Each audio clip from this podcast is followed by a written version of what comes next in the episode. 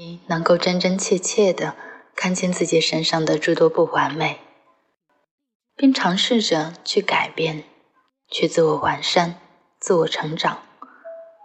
我相信这样的你已经真正懂得了什么是自我接纳，你内心的焦虑也会大大削减。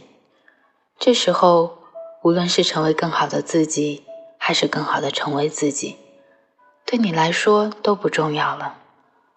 重要的是，你已经成为自己，并在努力的成为更好的自己。来自作者清音，幸福的体质。这里是 FM 一三三五三，天亮说晚安。我是雨之，有事没事多笑笑。祝你今天有一个好心情。咱们下期见。